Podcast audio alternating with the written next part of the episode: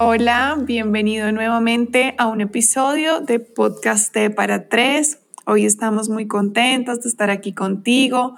Tenemos una invitada muy, muy especial y vamos a estar hablando de un tema también que toca muchas fibras, un tema que toca toda nuestra vulnerabilidad, que pone nuestra piel y nuestro corazón al descubierto. Así que bueno, este es un episodio, siento yo que, que para escuchar en calma, para escuchar casi que en privado y que puedas estar con tu corazón, contigo y recibir toda, toda esta información que traemos hoy para ti. Hola, hola. Muchísimas gracias por estar aquí con nosotros nuevamente en un nuevo episodio de T para Tres Podcast. Es un honor que nos estés escuchando y como dice Tati, te invitamos a que escuches con muchísima atención. Es un tema eh, sensible eh, y es un tema que, que, que dado a, la, a esa sensibilidad, em, eh, es bueno que todos estemos eh, informados, porque lamentablemente, y ya vamos a introducir el tema, pero lamentablemente no he conocido una persona que a mi alrededor que no le haya pasado o que esa persona no conozca a alguien que le haya pasado. Entonces, eh, es un tema muy, muy importante y para este tema nos acompaña hoy Ángela Bustos, psicóloga con enfoque en trauma, eh, con una maestría en psicología clínica. Así que bienvenida Ángela, pero casi, casi se me olvida lo más importante y es, hoy les vamos a hablar de abuso sexual. Ángela, bienvenida. Bienvenida. Gracias, chicas, súper feliz y muy agradecida con esta invitación tan, tan bonita. Ángela, eh, para ti, y bueno, para ti en tu rol de, psicóloga y de, de, especialista en psicología clínica, em, ¿qué consideras que es abuso sexual? Bueno, Car, mira que hay varias cosas. Pueden ser insinuaciones, pueden ser tocamientos, pueden ser palabras que se usan que invaden la intimidad y la sexualidad de la otra persona. O sea, se expresan sin el consentimiento de la otra persona. Son acciones muy intrusivas, ¿no? La intimidad, a la privacidad, a la experiencia de la sexualidad.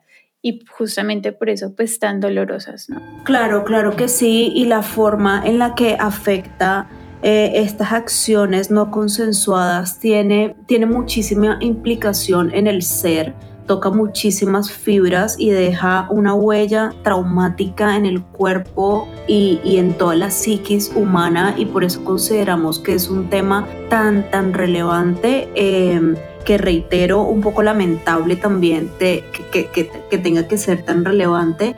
Em, y y mi primera pregunta, Ángela, fue para ti qué consideras abuso sexual porque hay muchísima eh, confusión alrededor de esto.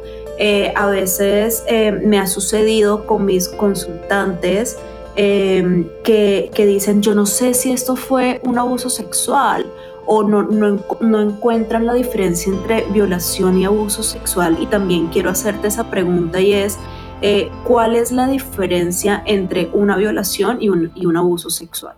Bueno, lo que mencionas es muy importante y es que hay varias cosas. Como es un tema tan, tan tabú o del que no se habla mucho, existe esa confusión y en terapia y en consulta también lo miro cuando trabajamos temas como abuso. Y una pregunta que siento que es importante hacernos es cómo se siente. ¿sí? ¿Cómo se siente esa experiencia? A veces no es algo que tengamos como el recuerdo muy vívido de qué fue lo que pasó y cómo es, y tampoco es necesario, pero hay una sensación.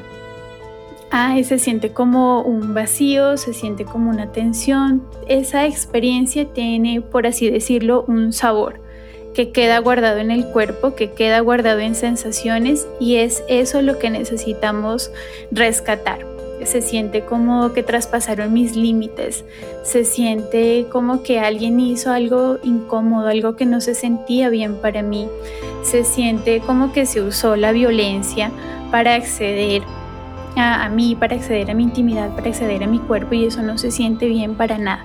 Entonces, siento que cuando hablamos de estos temas es muy importante hacernos esa pregunta, ¿cómo se siente? para no perdernos como en los tecnicismos o en, digamos, como que irnos más por el lado racional y de pronto terminar invalidando un montón de sensaciones que nos comunican, que nos informan. Ahí hay algo que no se siente bien, ahí hay algo que se sintió violento, ahí hay algo que se sintió invasivo o que se sintió como que traspasaron un límite muy privado, muy íntimo de mí, de mi cuerpo.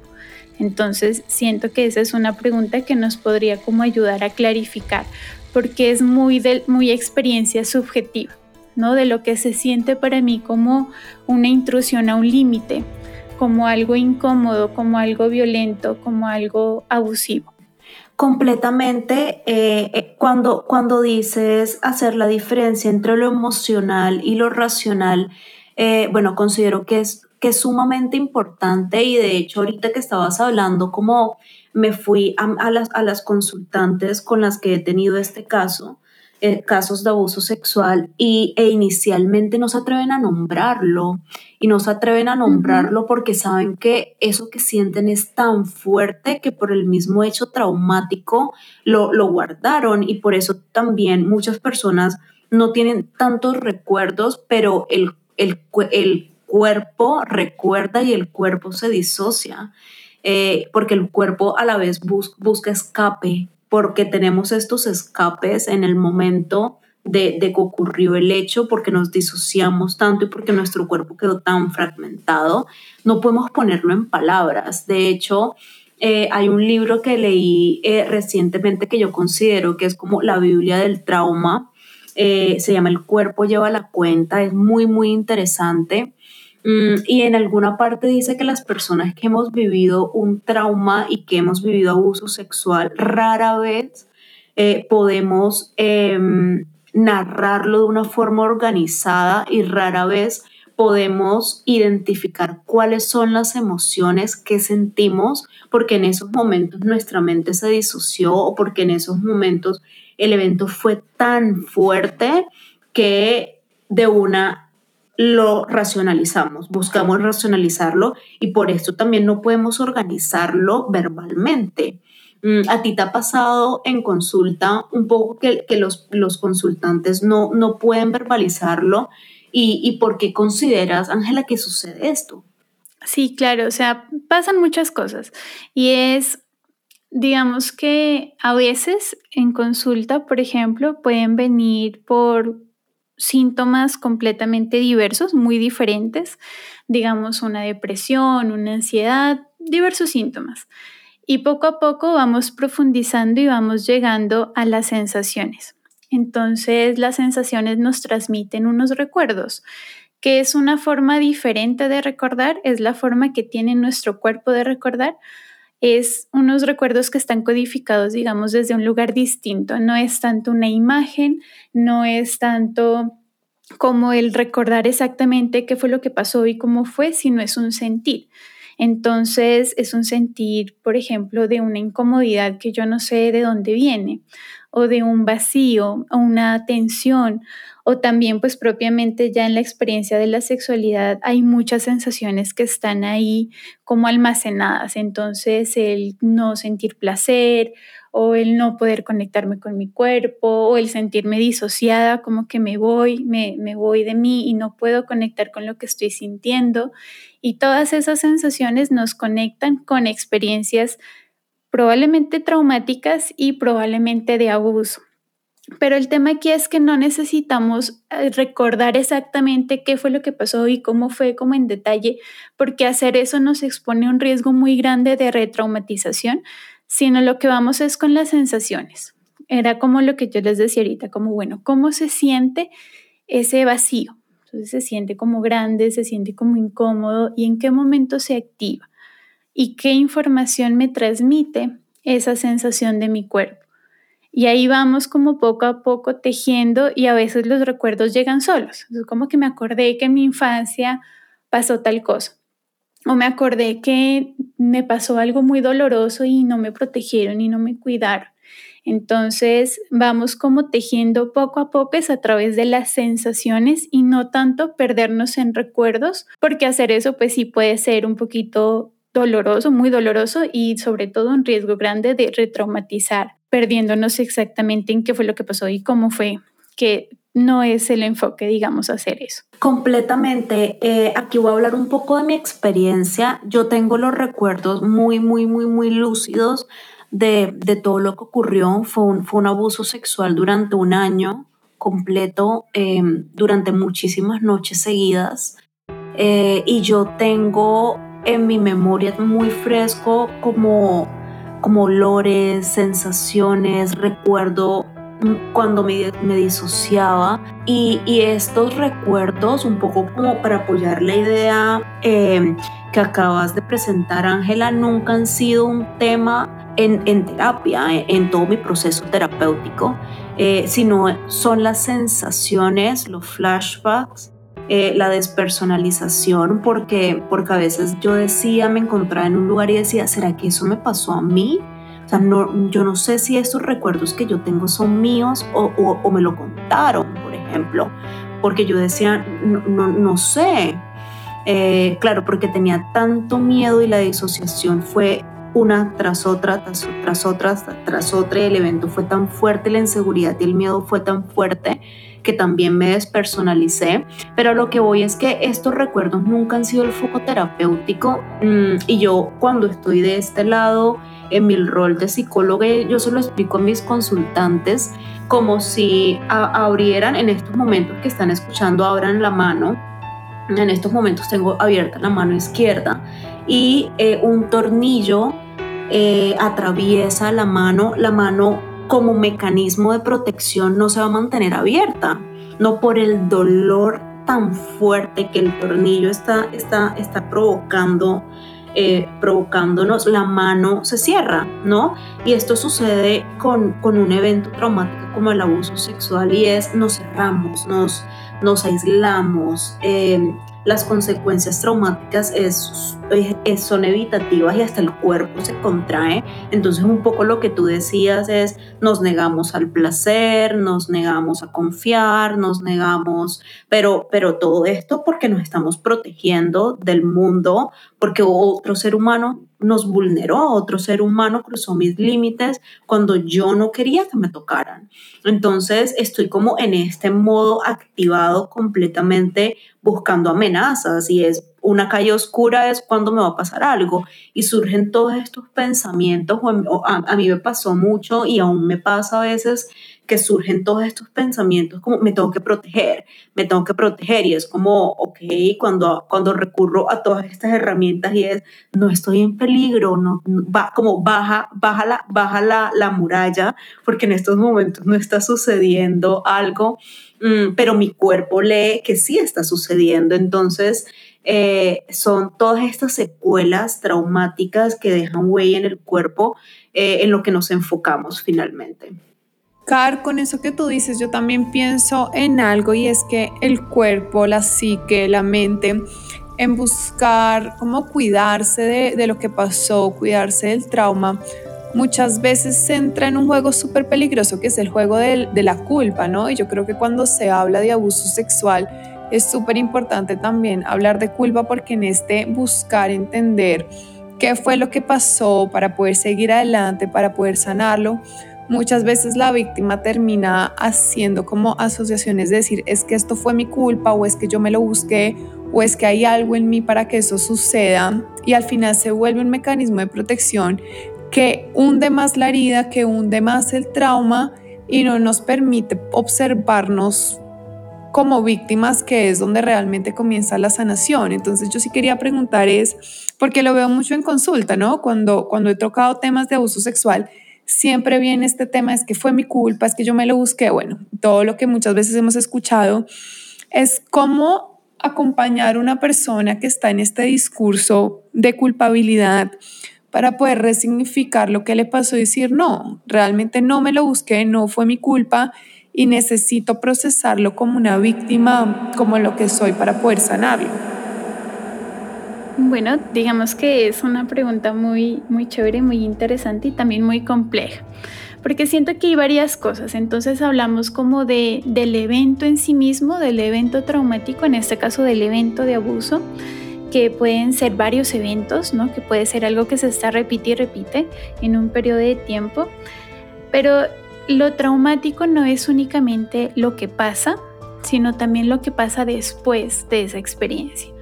Y generalmente lo que pasa después de esta experiencia hace la herida, por decirlo así, más grande. Por ejemplo, el sentir que no tengo a quien, a quien contarle.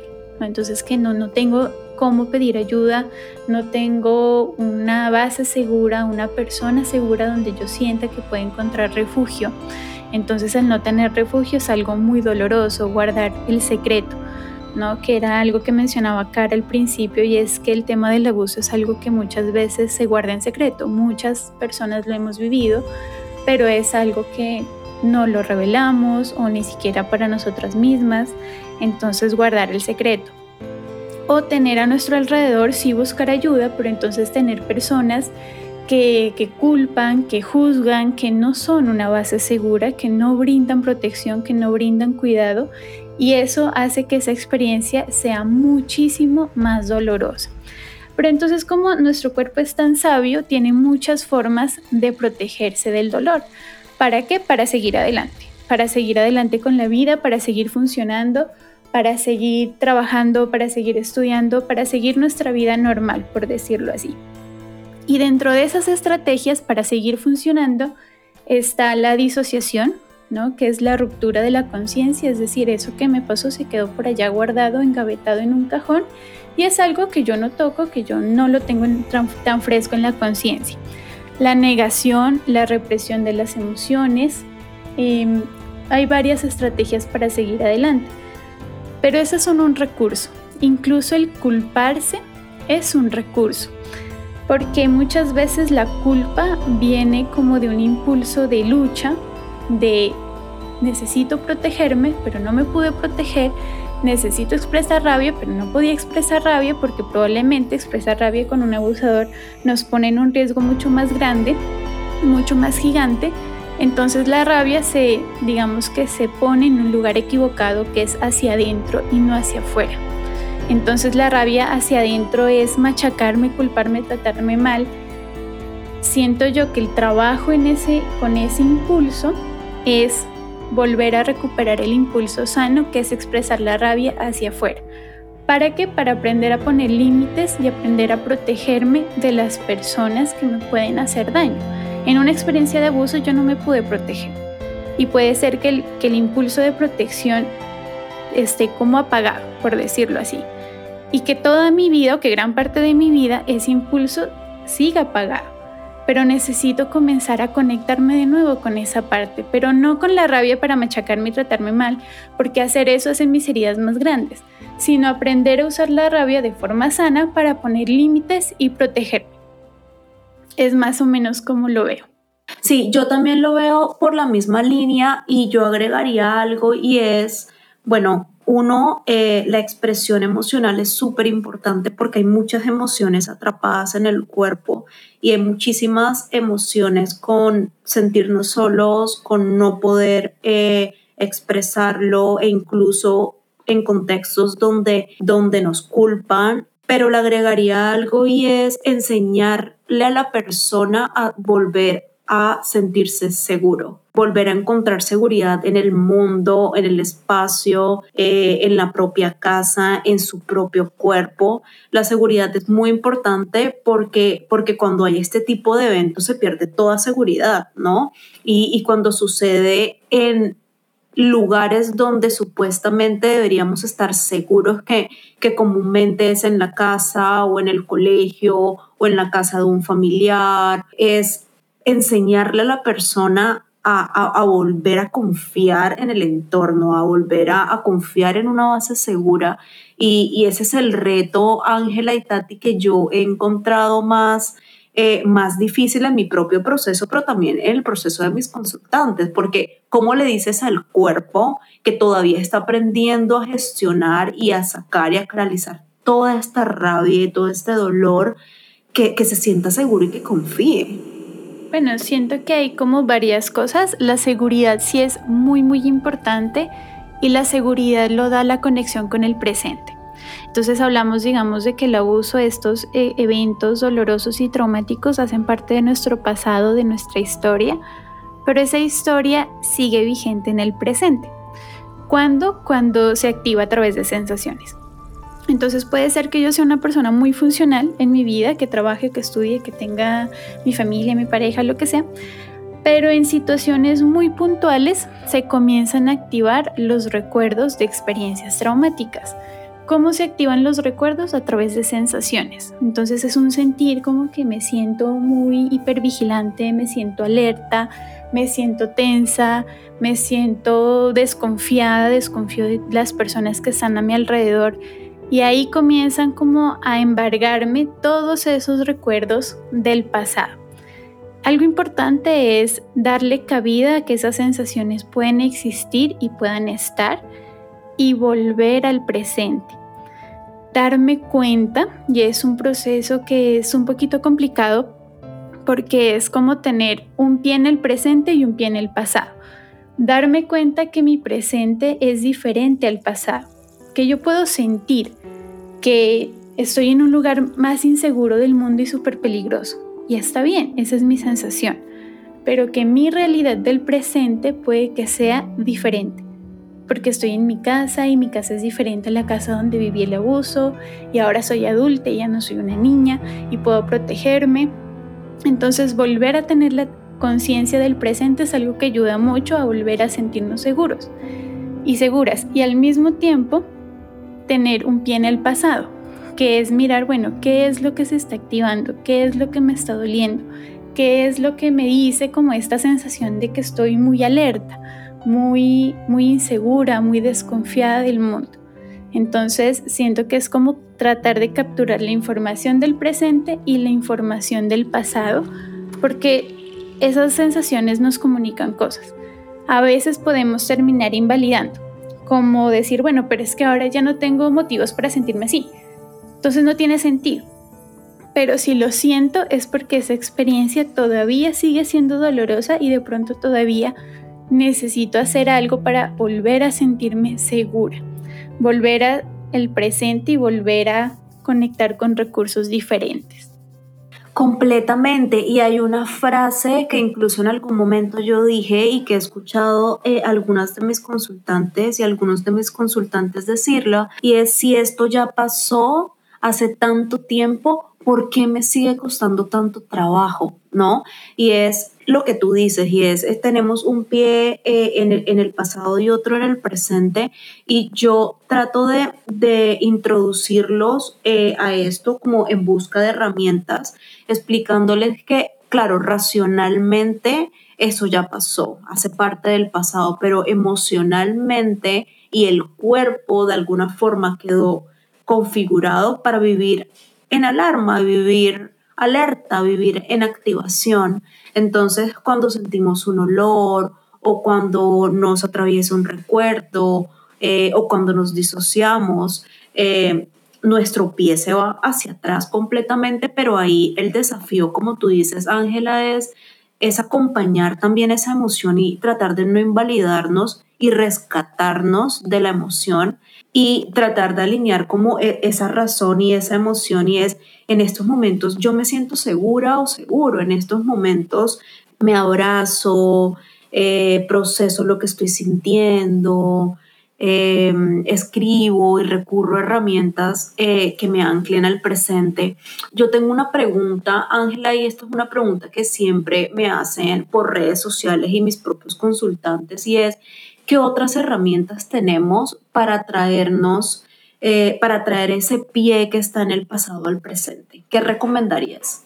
Bueno, digamos que hay varias cosas. Eh, hay unas estrategias que son muy simples, por así decirlo, pero son muy retadoras de ponerla en práctica en el momento y es hacer conciencia del lugar en el que estoy. Cuando nuestro cuerpo se activa en trauma, Digamos que la parte de nuestro cerebro, que es la parte racional, la parte que está en conciencia del momento presente, se apaga y se enciende como toda la parte emocional donde están guardadas las memorias traumáticas. Podemos perder la conciencia del presente. Podemos sentir que estamos reviviendo el pasado o que eso doloroso y que eso aterrador nos está volviendo a pasar. Entonces, hacer conciencia del espacio es un ejercicio que hacemos mucho en consulta y es mira el lugar en el que estás, haz un pequeño barrido visual, échale un vistazo al lugar, toma conciencia, cómo se siente estar aquí, cómo se siente estar en este lugar. ¿Se siente seguro o se siente inseguro? Entonces ahí la respuesta va llegando solita. Me siento seguro. Ok, ¿qué te hace sentir segura? Que estoy en un lugar que tiene una puerta y que la puedo cerrar. Y que sé que aquí nadie va a entrar y nadie me va a, a llegar a tomar la puerta, por decirlo así. Entonces, tomar esa conciencia del momento presente es un recurso muy poderoso cuando yo siento que me estoy quedando atrapada en el pasado. Es una herramienta que me gusta mucho aplicarla en consulta. Ay, eso está divino y es también como regresar al cuerpo a sí mismo y saber también que en sí está seguro, ¿no? Que yo creo que también muchas veces cuando hay estas situaciones de abuso también uno pierde la seguridad en uno mismo, ¿no? No solo en mi entorno, en todo, sino en uno mismo. Y yo siempre he sentido que el cuerpo tiene esta capacidad de recordarnos que en nuestra piel y en nosotros pues estamos seguros. Así que a mí me parece absolutamente hermoso, hermoso el ejercicio. Bueno, no, creo que, que es un tema súper bonito. Si una persona que nos escucha está atravesando esto o, o está recordando que vivió un abuso o acaba de vivir un abuso, ¿por dónde le recomiendas tú empezar para sanar? Bueno, yo siento que puede sonar un poquito eh, cliché la frase, pero siento que es muy, muy poderosa y es hacerle caso al cuerpo, ¿no? Nuestro cuerpo nunca nos va a mentir. Ir muy de la mano con las sensaciones. Entonces, si yo siento que hay algo que se siente incómodo, que hay momentos en los que me siento súper alerta, que hay momentos en los que no me siento segura, no me siento cómoda, cualquier sensación que siento un vacío, un dolor, una tensión, tomarnos una pequeña pausa para hacerle caso a esa sensación. No presionarnos o no forzarnos a hundirnos en los recuerdos, por lo que yo les decía ahorita, eso puede ser muy retraumatizante y no es necesario. Buscar ayuda, sin duda, ¿no? Buscar ayuda, conectar con personas que sean seguras. El espacio de terapia es un gran espacio para trabajar y procesar esos recuerdos traumáticos y sanar, sanar las experiencias de trauma. También cuando nos permitimos poner en palabras no tanto lo que pasó, sino lo que sentimos en el presente respecto a lo que sucedió, que es un proceso diferente. No es perdernos en cada detalle y cada cosa de lo que sucedió, sino es, bueno, yo como en este presente, ahora que soy una adulta, me siento respecto a lo que viví cuando era niña, por ejemplo. Entonces, no sé, me siento muy triste porque fue una, unas experiencias muy dolorosas. Bueno, y entonces la adulta, ¿qué puede hacer por esa parte niña para ayudarle a sentirse mejor? Entonces la abraza o le da la mano, le dice tranquila, pero entonces esos ejercicios siento que es importante, primero pues poderlos acompañar de una parte profesional y lo otro que es tratar de que el mensaje de verdad llegue. Una frase muy poderosa cuando hablamos de temas de abuso es que trabajamos en sesión también y es hacer conciencia que la experiencia de abuso ya pasó, que es algo que ya terminó, que es algo que no está sucediendo otra vez. Y tratar como de integrar esos mensajes para volver a sentirnos eh, seguras nuevamente, que finalmente es el objetivo de todo proceso terapéutico, volver a recobrar la seguridad y la confianza en uno misma y también en el mundo, en lo que nos rodea y no estar tan atrapadas en el pasado y en lo que ya pasó y ya terminó.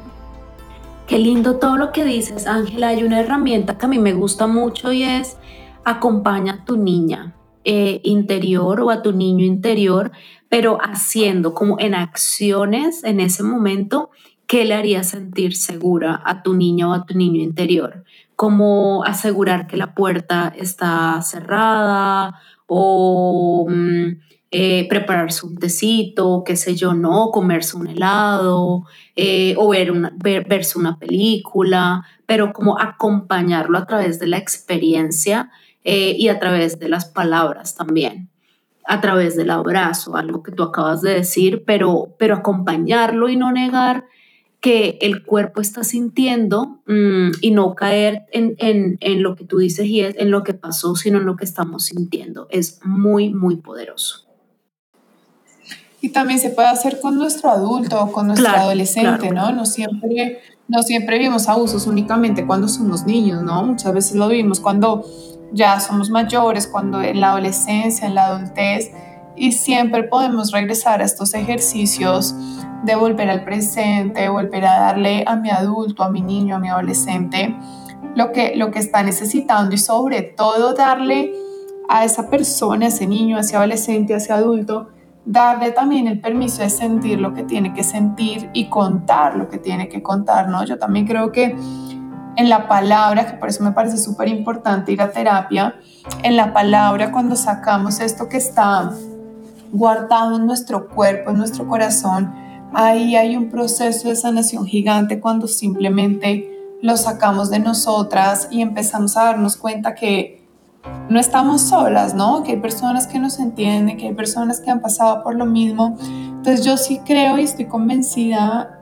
que parte de la sanación de, un trauma, en este caso que estamos hablando de abuso sexual, es hablar del tema, ¿no? Es sacarlo de nuestro ser, ponerlo sobre la mesa y decir, esto fue lo que me pasó, esto fue lo que sentí y requiere, claro, requiere tiempo muchas veces, ¿no? No es que lo pueda hablar al otro día, requiere tiempo, pero si nos estás escuchando y aún no estás lista para hablarlo, empieza a prepararte tú misma para hacerlo y busca una red de apoyo donde te sientas seguro y busca claramente un terapeuta que sientas que te puede acompañar en este proceso. Así es, Ángel, ¿tú qué herramientas em, prácticas eh, aquí rápidamente recomendarías? Como qué recursos?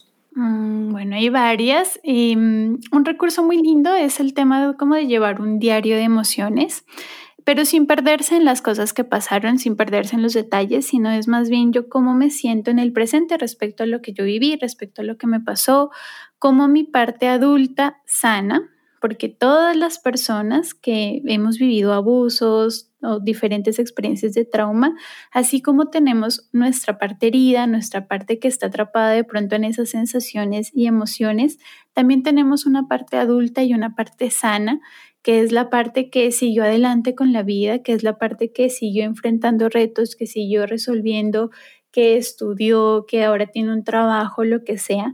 Entonces es como acudir a esa parte de nosotras y preguntarnos, bueno, mi parte adulta más sana, más amorosa y más compasiva que existe en mí, ¿qué haría con esto que está sintiendo? ¿Se sigue machacando y se sigue maltratando o hace otra cosa? tratar de conectar con acciones de autocuidado que son la base, hacer cosas que nos hacen bien, que eso es básicamente el autocuidado. Cuando peor me siento o cuando siento que algo me duele, hago cosas que me hacen bien.